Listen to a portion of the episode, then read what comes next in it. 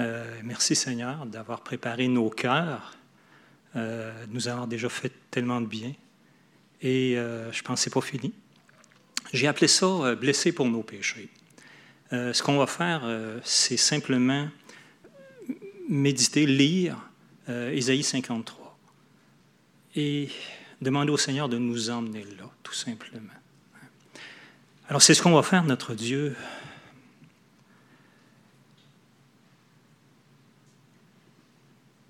Je compte sur toi, nous comptons sur toi, pour que tu ouvres les yeux de notre cœur, pour qu'on aille au-delà des mots, mais qu'on voit ton Fils, qu'on voit ton cœur, notre Père, pour que tu nous touches personnellement, que tu nous visites puissamment, et Seigneur, que tu ravives dans nos cœurs la flamme d'amour pour toi encore plus que jamais auparavant.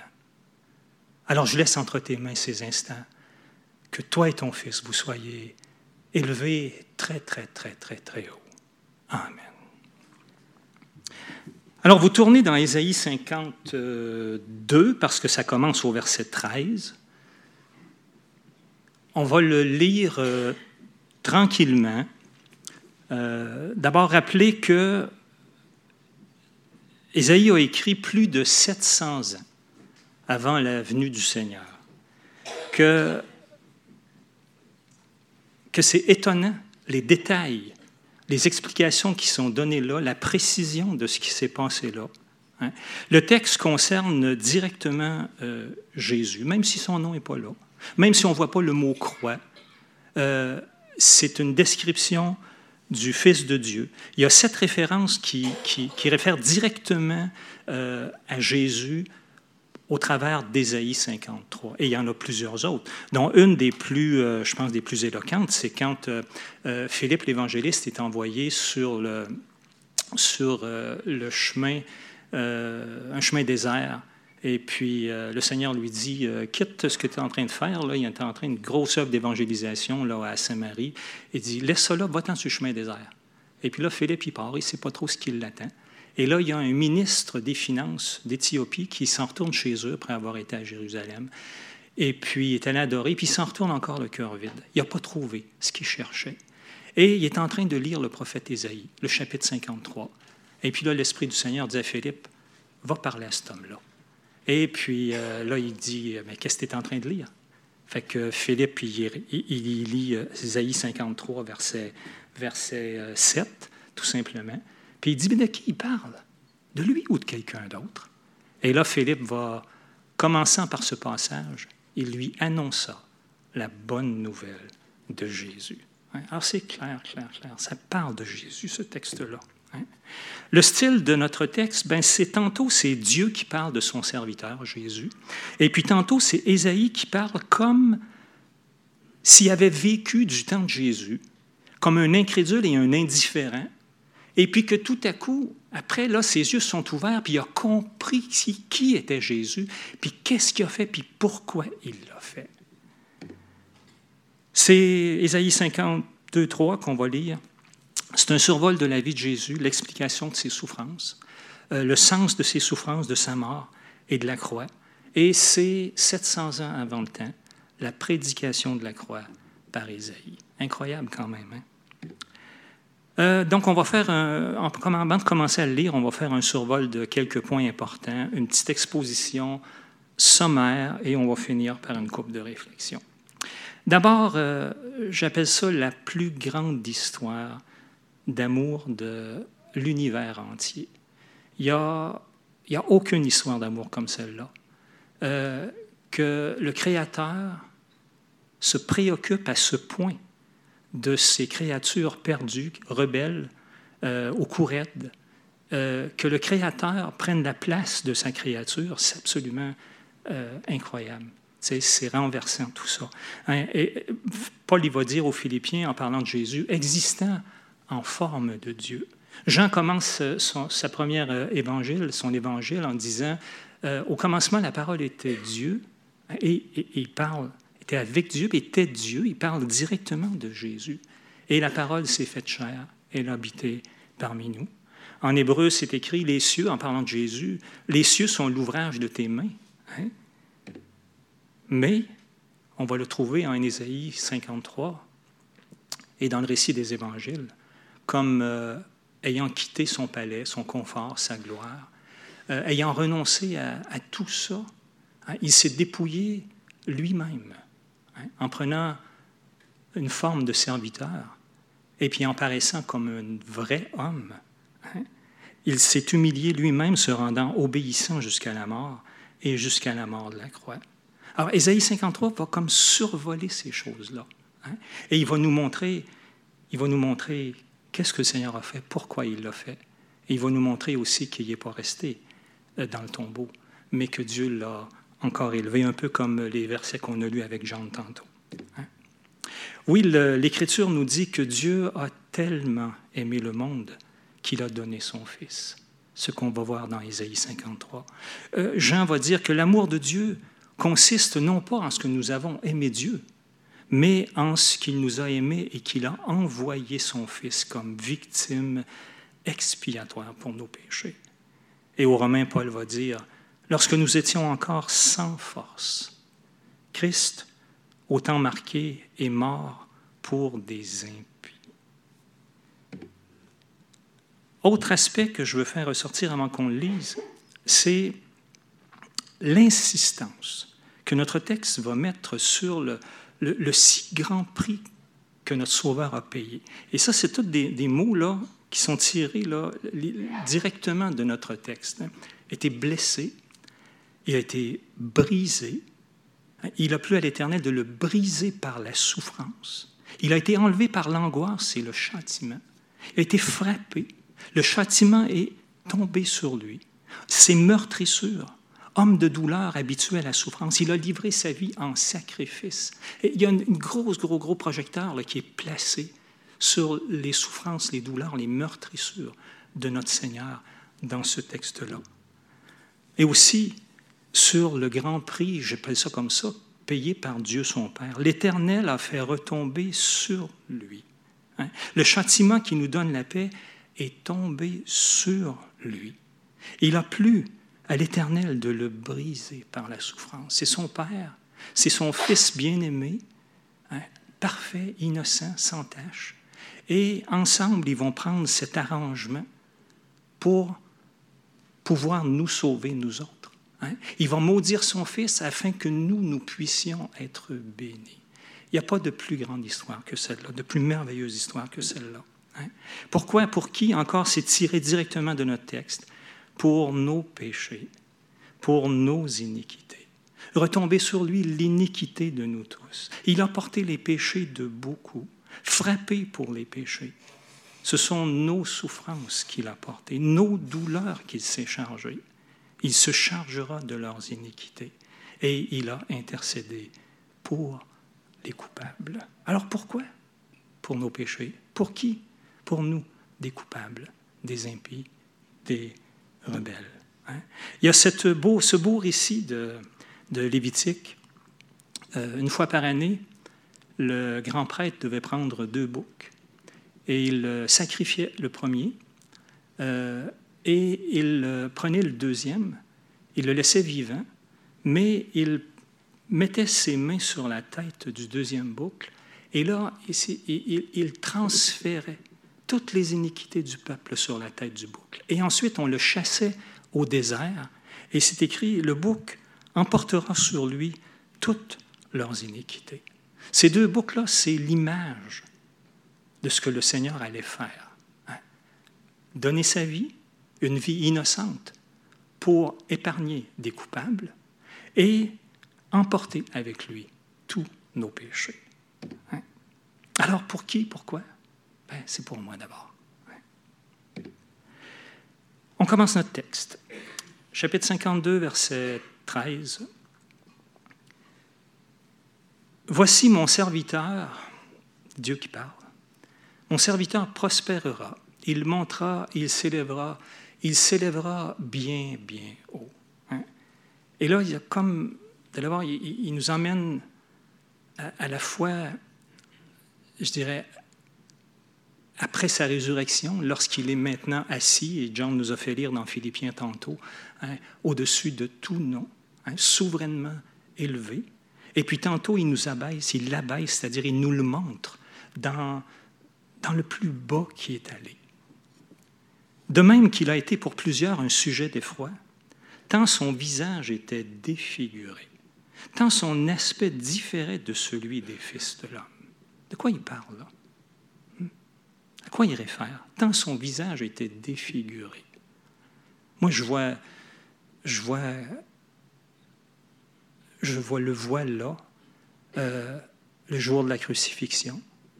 Euh, vous vous rappelez, euh, les prêtres l'ont saisi, et là, on l'a frappé au visage, un, linge sur la face. On l'a frappé au visage. On l'a ensuite amené un peu plus tard à Pilate. Et puis là, on l'a fait, euh, encore là, une fois, les soldats, je pense, l'ont frappé, se sont moqués de lui. On mis une couronne d'épines sur sa tête, on frappé euh, sauvagement. Et on l'a fouetté avec le foie des Romains. Vous savez c'est quoi le foie des Romains, je vais vous le rappeler. Le foie des Romains, c'est plusieurs euh, languettes de cuir auxquelles on attachait des petits morceaux d'os ou des petits morceaux de métal pour rendre le supplice encore plus, plus grand, plus atroce. Et le fouet des Romains l'a déchiré. Et, j'imagine, j'imagine que son visage était défiguré. Vous avez déjà vu des gens qui ont eu un accident, qui ont été frappés au visage. Hein, ils deviennent tout enflés parfois. Tu as les yeux à peine, à peine ou capables de les ouvrir. Ben, c'est un peu une description de ce qui est arrivé à notre Seigneur. Et c'est étrange, hein? pas étrange, c'est, j'ai pas de mots pour le dire, hein? de, penser où il était auparavant et puis de le voir, puis de voir comment il était beau, grand, magnifique, glorieux, et puis de voir qu'il a accepté, sachant très bien que ce passage-là parlait de lui, sachant très bien que c'était pour cette raison-là qu'il venait. Hein, vous vous rendez compte? De même, il sera pour beaucoup de peuples un sujet de joie. Beaucoup de peuples un sujet de joie. Et pour tous ceux qui vont l'avoir reçu, reconnu, accepté, il va être un sujet de joie exceptionnel. Chapitre 53, verset 1. Qui a cru à ce qui nous était annoncé?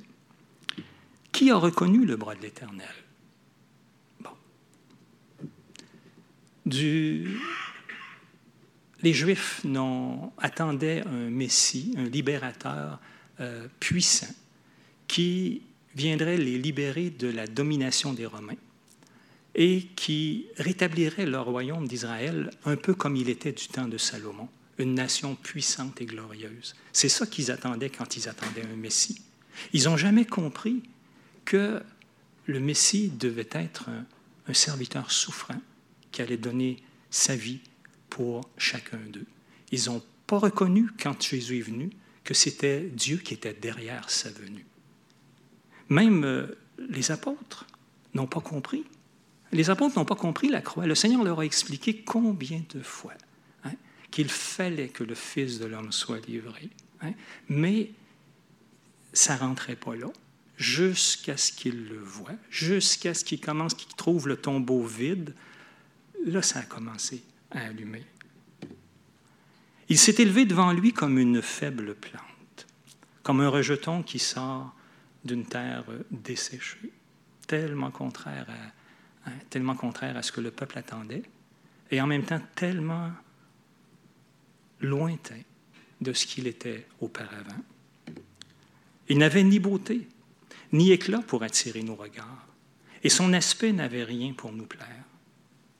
Je ne crois pas que Jésus était laid, mais contrairement aux films qui ont été faits, où on nous présente la plupart du temps Jésus comme un bel homme, une belle barbe taillée, de beaux cheveux, un beau corps, euh, et la plupart du temps aussi comme un Nord-Américain, un blanc. OK? C'était rien de tout ça. J'ai vu un film, un petit film, une fois, qui était plus réaliste, où c'était un visage bien ordinaire, une barbe non taillée, euh, et c'était quelqu'un dont la peau était de, euh, qui reflétait des origines du Moyen-Orient, tout simplement. ça, c'est beaucoup plus réaliste. Mais tout ça pour dire qu'il n'avait ni beauté ni éclat, rien pour nous plaire. tout ça encore est tellement contraire à ce que les gens attendaient ou voulaient. Mépriser, abandonner des hommes, homme de douleur et habitué à la souffrance. Hmm. Fils de Dieu, oui, mais vrai homme, vrai, vrai, vrai homme, comme nous, rendu semblable. Il a dû être rendu semblable à ses frères en toutes choses. Savez-vous que c'est, encore là euh, remarquable que notre Seigneur ait accepté ça? C'est aussi encourageant parce que du fait qu'il a souffert lui-même, puis qu'il a été tenté et éprouvé, il peut secourir ceux qui sont tentés et éprouvés. Hein? Hébreu va même nous dire que euh, nous n'avons pas un souverain sacrificateur qui ne puisse compatir à nos faiblesses, hein? parce qu'il a connu ce que c'est que la souffrance et la douleur. Semblable à celui dont on détourne le visage, nous l'avons dédaigné. Nous n'avons fait de lui aucun cas. Hein? Et encore là, Ésaïe écrit comme ce personnage qui serait du temps de Jésus et qui l'a vu, qui a vu sa vie et qui est resté indifférent à lui. Et quelle description de l'humanité aujourd'hui La majorité ne fait de Jésus aucun cas. Nous tous, il y a été un temps où nous ne faisions aucun cas de lui, aucun cas. Cependant, et qu'il y a un mot important là, hein? cependant, ce sont nos souffrances qu'il a portées. C'est de nos douleurs qu'il s'est chargé. Et nous l'avons considéré comme puni, frappé de Dieu et humilié. Et c'est ce que les gens euh, en ces jours-là, particulièrement les religieux, la foule qui était sur le mont Golgotha, les, même les malfaiteurs se sont moqués de lui. Ils l'ont considéré, on l'a considéré comme puni et frappé de Dieu. Mais c'était le précieux et bien-aimé Fils de Dieu qui s'en venait pour être maudit à notre place, afin que nous puissions un jour être bénis. On dit que Dieu est amour. C'est vrai, Dieu est amour. Mais Dieu ne pouvait pas déverser cet amour-là sur nous tant que justice n'était pas faite, tant que le poids ou le châtiment de nos péchés n'avait pas été réglé par son Fils. Mais il était blessé pour nos péchés, brisé pour nos iniquités. Et vous remarquez ce mot brisé? Brisé. Qu'est-ce que c'est? Que ça vous briser? Hein? Écrasé? Hein? Notre Seigneur écrase physiquement, pas juste physiquement, mais j'imagine que dans son âme, le Seigneur a été hein, à, vous vous rappelez à Gethsemane quand il se, jette par terre. Hein, on est à quelques heures d'être saisi. Il se jette par terre. Puis, Père, s'il est possible que cette coupe s'éloigne de moi, s'il est possible. Et là, il y, a, des grumeaux, on dit que sa devient comme des grumeaux de sang, tellement il y a un combat, une agonie. Et, c'est écrit aussi qu'il il a commencé à éprouver de la frayeur, des angoisses. Mon âme est triste jusqu'à la mort.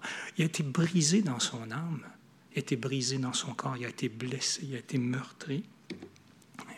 Le châtiment qui nous donne la paix est tombé sur lui. Alors il fallait Paul va dire aux Galates euh, qu'il a été fait malédiction pour nous. Et c'est par ces meurtrissures que nous sommes guéris.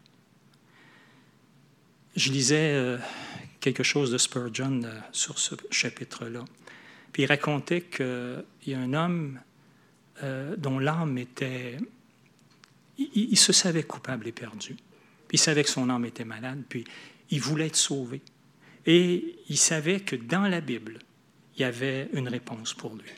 Alors il a commencé à lire Genèse, Exode et ainsi de suite, puis il lisait, puis il ne trouvait pas la réponse. Et il est arrivé sur Isaïe 53.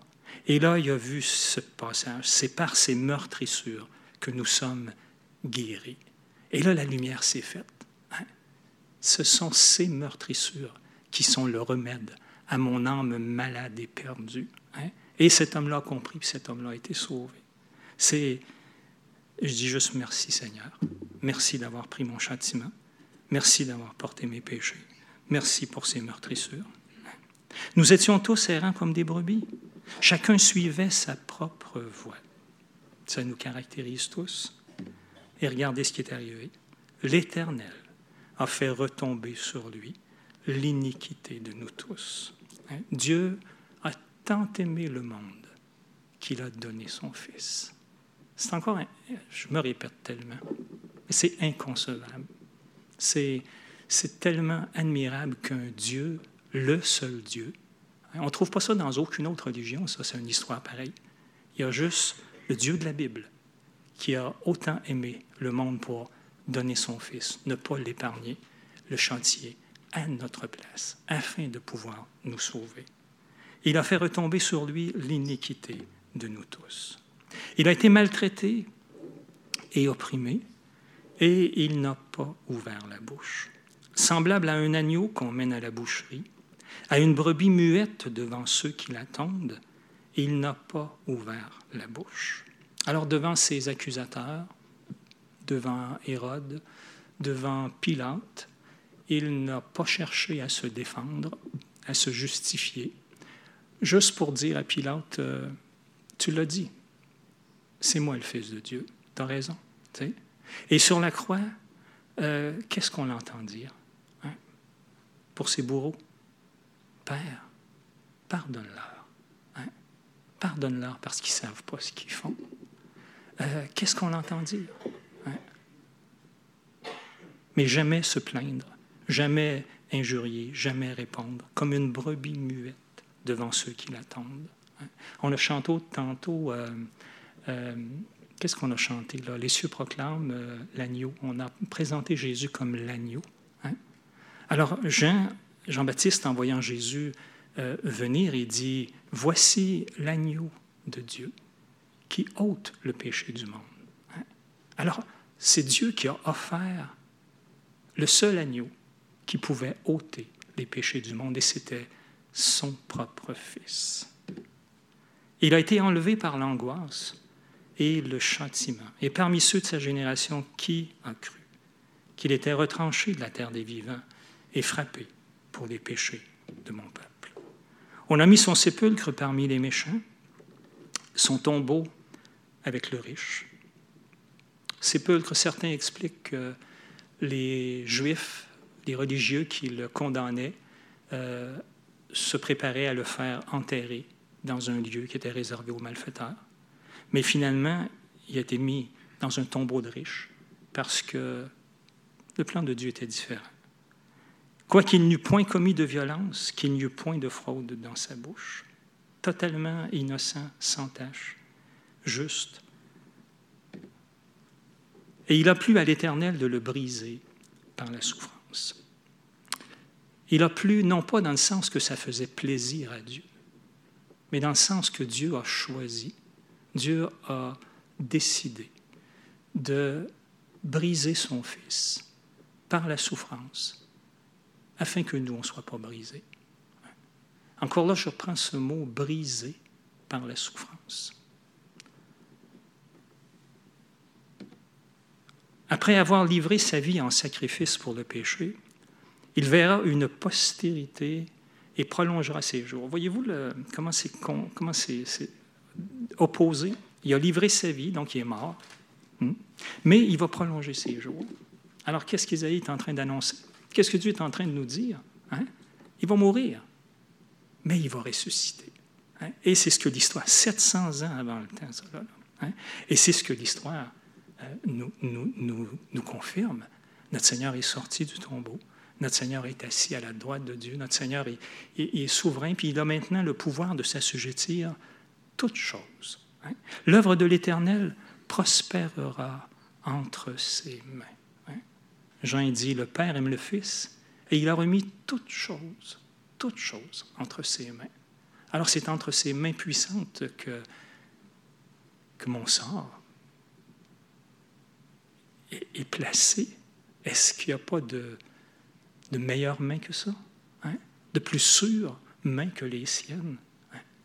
Et tous les plans de Dieu vont prospérer entre ses mains. Et le plan de Dieu va se réaliser. À cause du travail de son âme, il rassasira ses regards. Par sa connaissance, mon serviteur juste justifiera beaucoup d'hommes. Et par sa connaissance, euh, certains comprennent qu'en le connaissant, lui, en le croyant en lui, en plaçant ma confiance en lui, ben, mon serviteur juste justifiera beaucoup d'hommes. Il les déclarera justes. Et puis c'est ça que le message de l'Évangile nous apporte. Hein? Hein? Euh, quiconque invoquera le nom du Seigneur sera sauvé. Euh, celui qui croit en moi, hein, c'est en Jean 6, je te le dis, en vérité, en vérité, je te le dis, hein, je vous le dis, celui qui croit en moi a la vie éternelle. Et il se chargera de leurs iniquités. Est-ce que le Seigneur s'est chargé de vos iniquités? Ah je parle à une assemblée qui connaît le Seigneur pour probablement la grande majorité. Je ne connais pas tout le monde. Mais j'ose poser la question quand même. Est-ce que c'est vrai cela? Est-ce que le Seigneur s'est chargé de vos iniquités? Pas celles du monde entier, là. Non, non. Les vôtres à vous. Hein? Ben, il l'a fait. Il suffit juste maintenant de croire qu'il l'a fait. Et rien de plus que ça. Et il va déclarer juste. Quiconque va le faire. Et notre dernier verset, c'est pourquoi je lui donnerai sa part avec les grands. Il partagera le butin avec les puissants. Encore là, il l'élève, hein. il est déjà élevé. Hein. Mais le monde ne le voit pas. Il va revenir, comme John se, se, plaît à nous le rappeler souvent et très bien. Il va revenir, notre Seigneur. Et là, ça va être pour établir qu'il est vraiment le souverain de l'univers. Et ça va être pour mettre fin à l'injustice et pour établir sa justice. Il partagera le butin avec les puissants parce qu'il s'est livré lui-même à la mort. Il a été mis au nombre des malfaiteurs et il a porté les péchés de beaucoup d'hommes et il a intercédé pour les coupables. C'est ça la belle histoire. J'ai passé beaucoup trop vite, j'ai manqué de mots, d'explications, mais l'Esprit du Seigneur, lui, est capable d'aller au-delà de mes mots il est capable d'aller au-delà de ce que mes yeux peuvent voir et puis vous dire des choses que je n'ai même pas dites, puis que je n'ai même pas pensé à vous dire. Et c'est ça qui est important. C'est ce qu'il vous dit à vous hein, et qui vous le montre, ce Fils merveilleux, qui a tout payé. Bon, on va tirer quelques conclusions de, de ça. Une des dernières paroles du Seigneur sur la croix, tout est accompli. Hmm? Tout est accompli. Ma petite image, une de mes petites images préférées, hein? payer. Parce qu'on dit que le mot grec euh, utilisé pour dire tout est accompli, c'est le mot, ça vous dit rien, là, mais c'est télé. Et c'est un mot qu'on écrivait sur les factures pour dire payer. Un peu comme aujourd'hui, là, là, payer ou... Euh, oui, c'est ça, payer. Alors, euh, voyez-vous ça? Mes péchés, quel qu'en soit le nombre, passé, présent, ce que je vais faire demain et jusqu'à la fin de ma vie, c'est déjà payé. Hein? Paul va tirer des conclusions extraordinaires de ce que le Seigneur a fait en croix. Il va dire, ayant donc été justifiés par la foi, nous avons la paix avec Dieu. Par notre Seigneur Jésus-Christ, nous avons, pas nous aurons peut-être, puis si j'ai une bonne conduite, puis si je suis assez obéissant, puis si je prie, puis si je lis, puis si je suis à la hauteur. Non, non. Nous avons la paix avec Dieu, pas à cause de moi, mais par notre Seigneur Jésus-Christ. Paul va en mettre encore plus que ça. Il va dire, il n'y a donc maintenant aucune condamnation pour ceux qui sont en Jésus-Christ. Et pourquoi? Parce que notre Sauveur a été condamné à notre place. C'est lui qui a reçu le châtiment qui nous donne la paix. Et Paul va rajouter aux Colossiens en disant, en parlant de Dieu, il vous a maintenant réconciliés par sa mort dans le corps de sa chair, pour vous faire paraître devant lui, Dieu cela, nous faire paraître devant lui saint, sans défaut et sans reproche. Tout homme devenu parfait en Christ. Vous vous rendez compte? Ça, c'est les résultats d'Ésaïe 53. C'est les résultats de la croix. C'est le,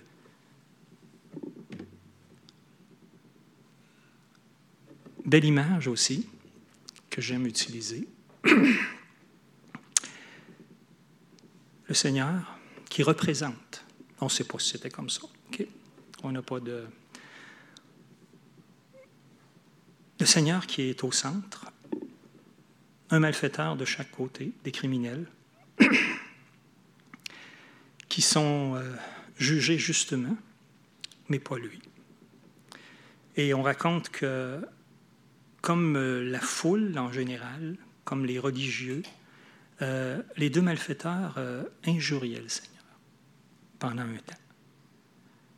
Mais tout à coup, sans qu'on comprenne trop pourquoi, il y en a un des deux qui a réalisé que ce n'était pas un criminel, le Seigneur. Il a réalisé que c'était le Fils de Dieu. Il a compris, je ne comprends pas tout ce qu'il a compris, mais il a pris la défense de Jésus en disant, nous autres, on mérite ce qui nous arrive, mais pas lui. Hein. Et là, il s'est tourné vers le Seigneur, puis il a juste dit, souviens-toi de moi quand tu viendras dans ton règne. Et le Seigneur répond, en vérité, en vérité, je te le dis, aujourd'hui, tu seras avec moi dans le paradis. Et vous vous rendez compte? Hein? Un homme qui a gâché sa vie, un homme qui est cloué en croix, il ne peut rien faire, il ne peut rien offrir, il ne peut rien promettre parce qu'à la fin de la journée, il va être mort. Il ne peut pas dire demain, je vais faire quelque chose. Il va être mort. Il fait la seule chose qu'il peut faire et la seule chose que Dieu demande à un pécheur de faire.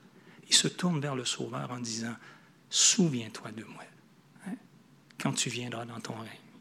Et la réponse merveilleuse de notre Seigneur tu seras avec moi. Aujourd'hui, tu seras avec moi dans le paradis. Et j'aime à le répéter, et je ne me lasserai pas de le répéter. Cet homme-là a fermé ses yeux sur la croix à la fin de la journée, mais il les a ouverts l'instant d'après, et il était dans le paradis. Et je veux croire, même si je ne comprends pas tous les détails, je veux croire que c'est le Seigneur qui l'a accueilli parce qu'il a dit tu seras avec moi. Je ne comprends pas tous les détails, puis je ne veux pas faire de la théologie, là, puis euh, tout mêler. Là. Mais le Seigneur il a dit tu seras avec moi. Aujourd'hui, tu seras avec moi dans le paradis. Alors imaginez la, la, réaction de cet homme-là. Hein?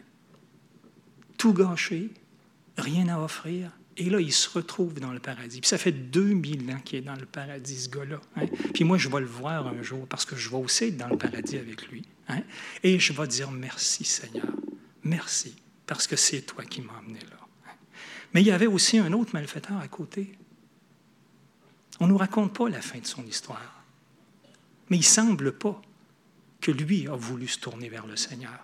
Que c'est triste. Je ne sais pas, je peux pas, on ne peut pas répondre. Parce que jusqu'au dernier moment, tout peut arriver. Et je me disais, tu sais, des fois, on, regarde la vie d'une personne, puis on est porté à juger. Hein, parce qu'on n'a pas vu de, transformation, on n'a pas vu de signe comme de quoi la personne s'est tournée vers le Seigneur, puis on est comme inquiète ou euh, euh, troublé par ça. Mais je me pensais aux parents de cet homme-là, notre malfaiteur qui s'est tourné vers le Seigneur. Là. Ses parents ne devaient pas être là, eux autres. Là. Hein. Alors, ils ont appris qu'il était mort, probablement, par d'autres. Et là, sa vie, tout ce qu'il y a comme portrait de lui, c'est un criminel qui a gâché sa vie. Mais vous vous rendez compte? au dernier moment, il s'est tourné vers le Seigneur.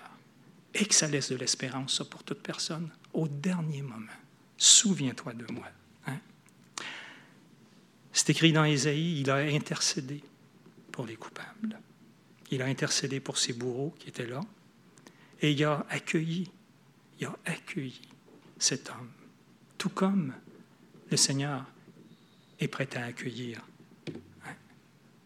Je ne mettrai pas dehors celui qui vient à moi. Ensuite, il dit, Paul dit, quiconque invoquera le nom du Seigneur sera sauvé. Alors ce quiconque-là, c'est, c'est chacun d'entre nous, c'est l'humanité entière. Est-ce qu'il y a un quiconque ici qui n'a pas encore invoqué le nom du Seigneur? Ben, le Seigneur, dit, je mettrai dehors. Je ne mettrai pas dehors celui qui vient à moi. Et tout ça, c'est cadeau pour la simple raison que le Seigneur a payé le grand prix, comme on l'a vu dans Isaïe. C'est cadeau, c'est une main qui tend, la main de Dieu qui tend le cadeau. Il faut simplement que je tende ma main pour le recevoir. Et on va terminer avec la lecture d'une partie de Romains 8, les conséquences d'Ésaïe 53, les conséquences de ce qui s'est fait en croix. Paul dit, que dirons-nous donc à l'égard de ces choses?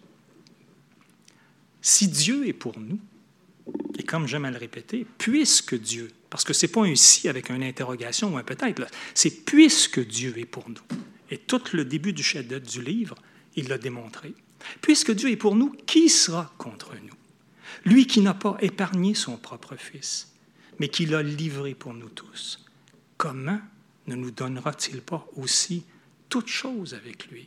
Non, je n'ai pas toutes choses que je ne les touche pas présentement, mais je suis certain que je vais partager sa vie, certain que je vais partager son héritage, puis sa gloire pour l'éternité. Et toute cette toute chose-là, c'est là que je vais y goûter totalement. Qui accusera les élus de Dieu? Et c'est Dieu qui les a déclarés justes. Hein? Y a-t-il quelqu'un qui va pouvoir les accuser? Ma conscience peut m'accuser, le diable peut m'accuser, mais ce n'est pas Dieu qui m'accuse, parce qu'il a condamné son Fils pour pouvoir m'épargner puis me justifier. Qui les condamnera? Encore là, c'est pas le Seigneur qui me condamne. Christ est mort. Bien plus, il est ressuscité, il est à la droite de Dieu, puis qu'est-ce qu'il fait encore? Il intercède pour nous. Hein. Et ces gens qui disent, Petits enfants, je vous écris ces choses afin que vous ne péchiez pas. Mais si quelqu'un a péché, nous avons un avocat auprès du Père, Jésus-Christ le juste. Vous vous rendez compte? Non seulement il a quitté son palais, puis il est allé à la croix, puis il a tellement souffert pour mes péchés, mais maintenant il est assis sur le trône, puis qu'est-ce qu'il fait? Il agit comme mon avocat. Hein? Comme mon avocat, puis il intercède pour moi. Quel refuge, quelle assurance, quelle sécurité, quel, quel bonheur que d'avoir un tel avocat. Vous vous rendez compte? Verset 35, qui nous séparera de l'amour de Christ? Qui? Nous arrachera à ce? Dit qui nous arrachera à l'amour de Christ? Paul pose plein de questions dont il connaît la réponse. C'est impossible.